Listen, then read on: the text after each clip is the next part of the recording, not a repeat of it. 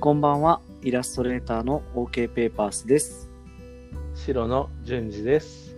はい、えー前回から始まった新たな試み、えー白の順次と一緒に、えー雑談トークでやっておりますけども、レモンハイをもう一杯。はい。でもはい、飲み、準備しました、また。ああ、もう、そうですね。もう準備してます。バッチリです。じゃあ、今回もよろしくお願いします。よろしくお願いします。はい。えー前回、あの、チャイの話で、うん。ちょっと途中で切っちゃったんだけど、うん。うん。そうそうそう。あとね、あのーあ、いいやいいや、ごめんごめん。進めます。進めます。あそう チャイはやっぱりちょっと、その、出会いが衝撃的で、もう聞かなかったのがもったいなかったなと思っうて、ん。そう、でも知ったのがさ、うん。あれなの。あの、タイニーデスク？あ、コンサート。そう。あれ、すごい良かったんだよね、ね。タイニーデスクコンサートに、まあ出てるともう、もう見てる時にさ、うんテンション上がってんだけどさ、うん。であの、それも見た上で、あ、うんやっぱすごいなと思って、めちゃくちゃかっこいいんじゃんと思ってさ、うん。そうだね。そうそうそう。それがあって見たし、うん。なんか、そういうので、あの、タイニーデスクきっかけで聞く人って結構多いなと思ってさ、うん。俺、あの。あれもそう、あの人もさ、順次のとこに入ってるけどさ、まあ、今回絶対外せないと思うけど、ドラゴンボールドゥーラグ入ってるじゃん。あ そうだね。そうそう。サンダーキャット。サンダーキャットのドラゴンボールドゥーラグ。で、サンダーキャットも、あれはあの、モンスターアルバムのさ、うんドランク出した後だったっけ？あれそうだね。は出たの。ドランク出した後に、ドラゴンボールドゥーラグだね。うんで、タイニーディスクは多分ドランク出した後に出てるんだよね、きっと。そうだね。うん、そうそうそうそう。そうそう、タイニーデスクコンサートっていうのは、あの、うんなんか、デスクの一角みたいなところで、狭いところで、名前の通りだよね。そうそうそううんライブするんだけどお店というか場所でやるんだけど、あの場所も雰囲気もすごいいいよね。いいよね。なんかうん、近い感じもして。そそう。で、その、サンダーキャットのね、う。うん、そう。もうすごい良かったのもあったし。そう。サンダー、そう、サンダーキャットのドラゴンボールドゥーラグを入れたんだけど、今回、うん。僕のプレイリストに。うん。で、その、このドラゴンボールドゥーラグが入ってるアルバムうん。だと多分この曲よりももう一個別の曲が確か結構ヒットしてると思うんだよね。うんうんうん。その全体で言うと。でも、あえてのドラゴンボールドゥーラグにしたのよ。うん。ここはね、外せないよね。でも、ねそうそう迷ってたよね。一回そのサブ版見たとき、サンダーキャット2そうそうそう。曲入ってた2から曲入って。て、うんで、どっち行こうかなって思った時に、ふと思ったのことがあって、うん。ドラゴンボールのドゥーラグでうん。曲作るの？みたいな、その、そうだよね。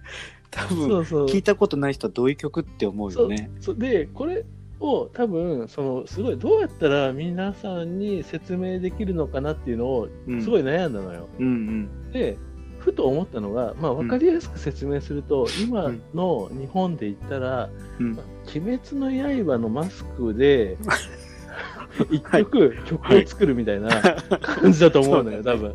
そうそうかな。うん。もうそのえ炭治郎のあの柄のことについて一曲音楽作れるってすごい想像あの力だなと思って。格子のね、格子の緑と黒の柄でね。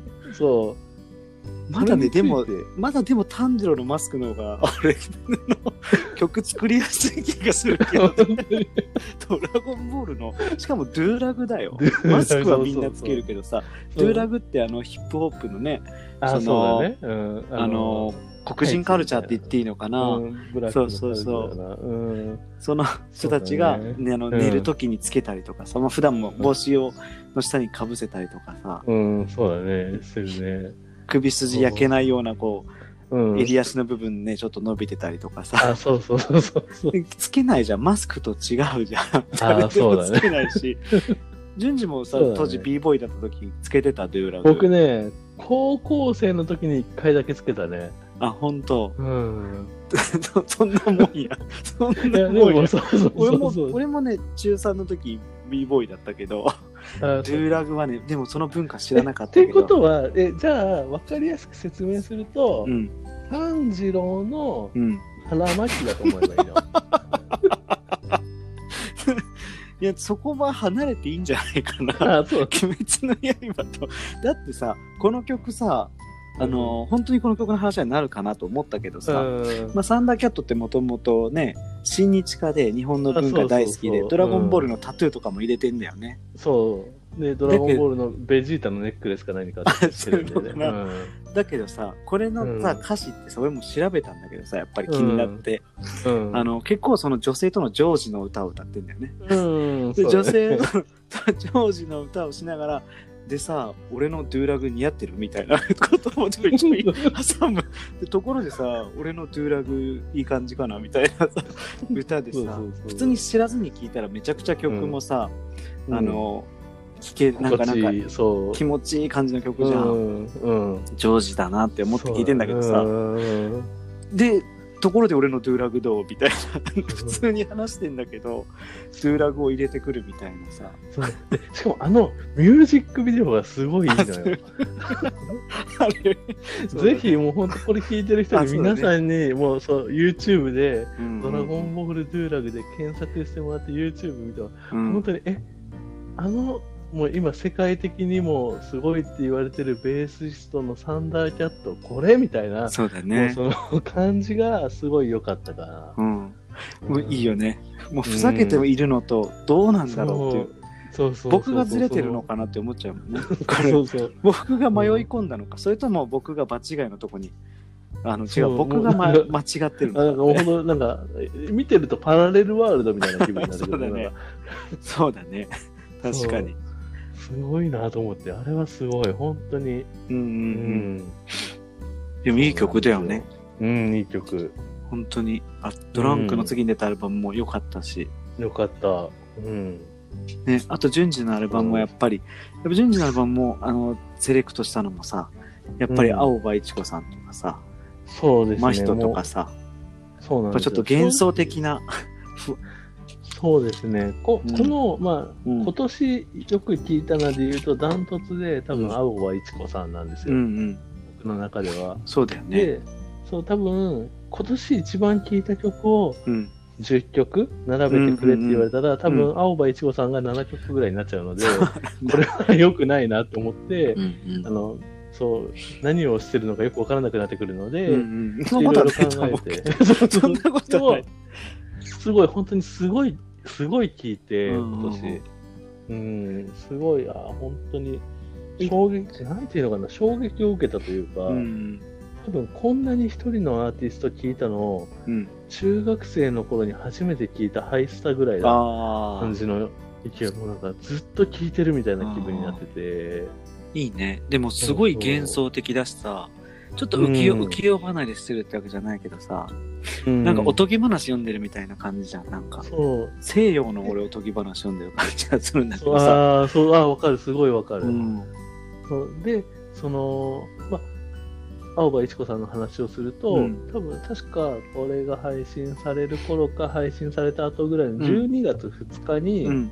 新しいアルバムが出るんあで、すよ。ちょうど旬だね。そう。そう。へーで、それもしかも、もう架空の映画の、その曲を作りましたみたいな。サントラを作りましたって。そうそう、そんな感じの。で、その島の話みたいなのが出るんですけど、うんうんうんそそれがすごい楽しみすぎて今、うんうんみたいな感じなんだけど、そうだ。ねで、そう。で、今年すごい、その、まあ、今回のこのプレイリストで上げてる曲、うん。うん。でで、僕のやつで言うと、なんだろうな、まあ、青葉一子さんのその浮世離れとかっていうのもあるんだけど、あとはジャズとだね。ブラジル音楽うんうんうん。が割と聴いたかなとうん思ってて、うんで、ジャズは本当に、そのジョエル・ロスっていうアーティストをはい。2曲入れたんだけうんど、うん。入ってる。1。曲は去年のアルバムで、うん。もう1曲が今年に出たアルバムうん。なんだけど、うんこの人はなんかブルーノートの秘蔵っ子みたいな今言われてうる、んその今ブルーノートですごい勢いがあるアーティストですみたいな感じで売り出しをすごいバンバンしてるアーティストなんだけど、なんか久々になんだろうジャズをそんなにいっぱい聴いてるわけじゃないんだけれども、あ聴いててあこんなに心地いい人いるんだとかこんななんていうのかな。すごいストイックな感じもしつつも心地いいみたいな、うんうん。確かに。ですごい良かって、うんですごいこれこの人きっかけでなんかジャズって他にどんなアーティストがいるんだろうとかっていうのもまた聞き出したりとかもしたりうして、んそう。なるほどね。確かに聞きやすかったしね。僕、ジャズは全然聞かないしわからないんだけど、うん。うん、ジャズから派生したなんかとかはよく聞くんだけどさ。うん、割とその派生したそう派生したで言うと、その今今回も入れてるゴーゴーペンギンとか、ゴーゴーペンギンめちゃいいね。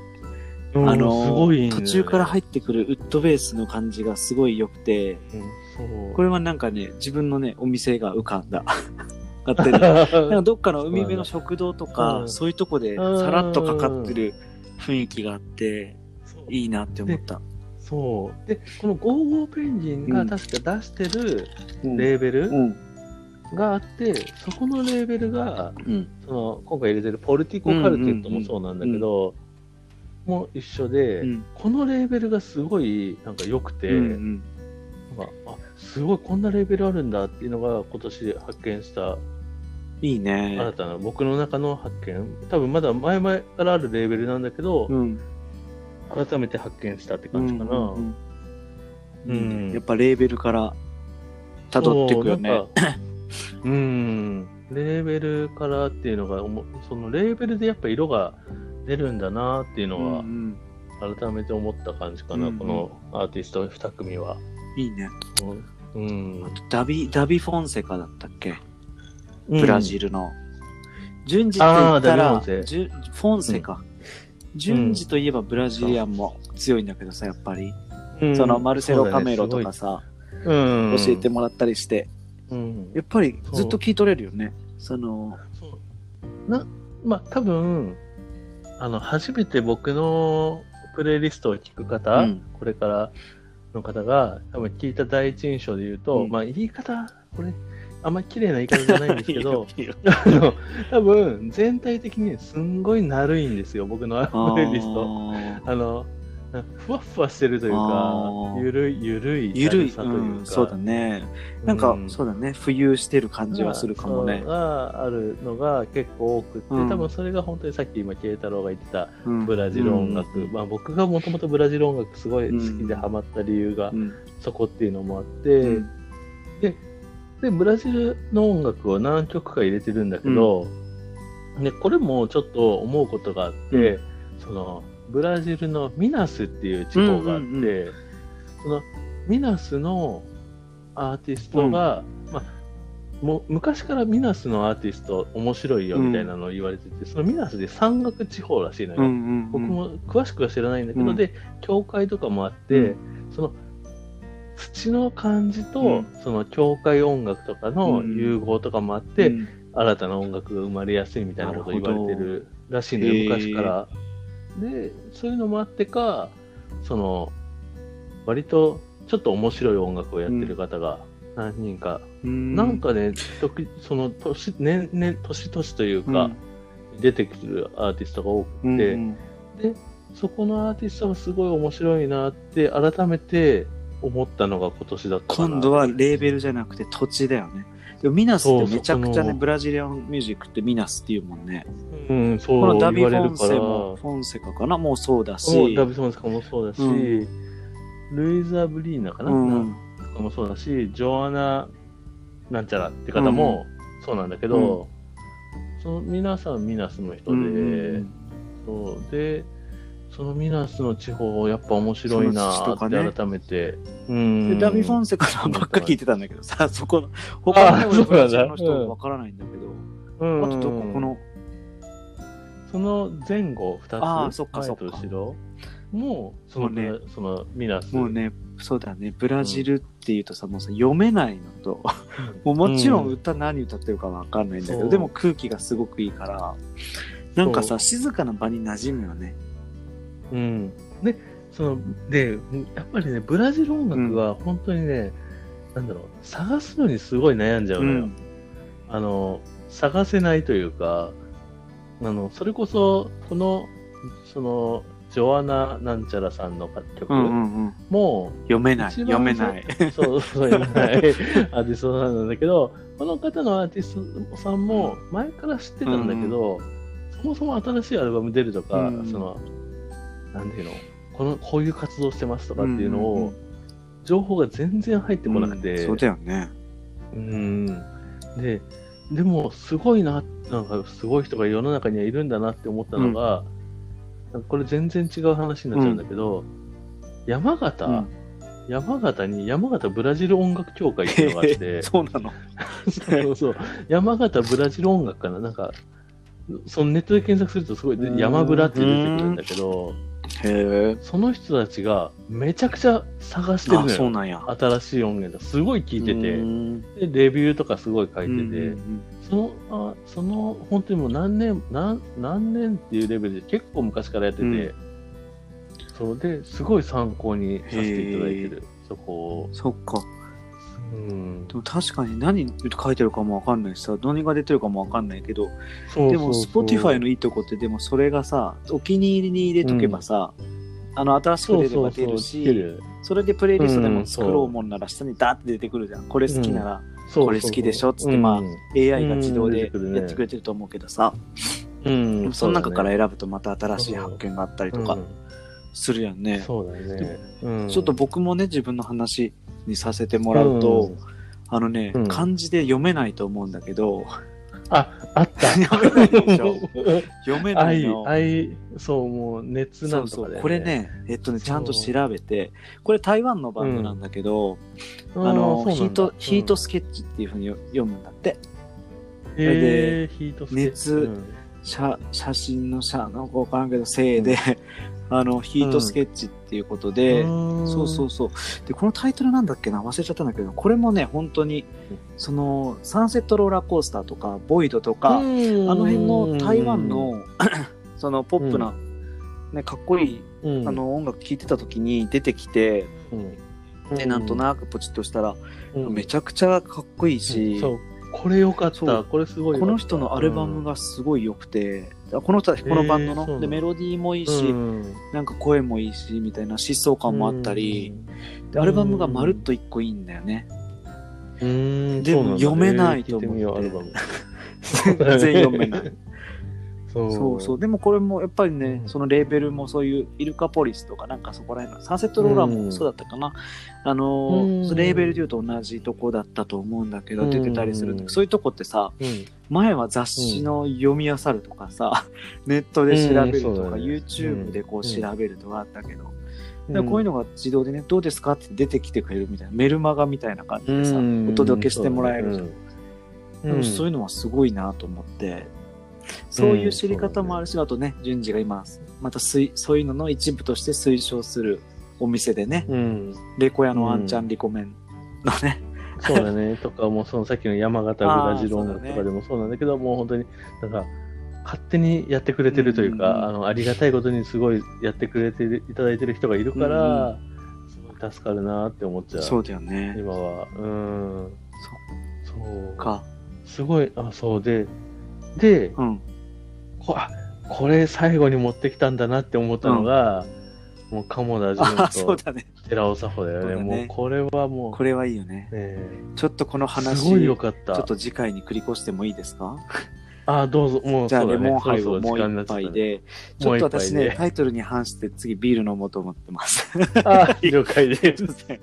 じゃあ、はいえっと、今日1回で、そうですね。第2回はこの辺りで。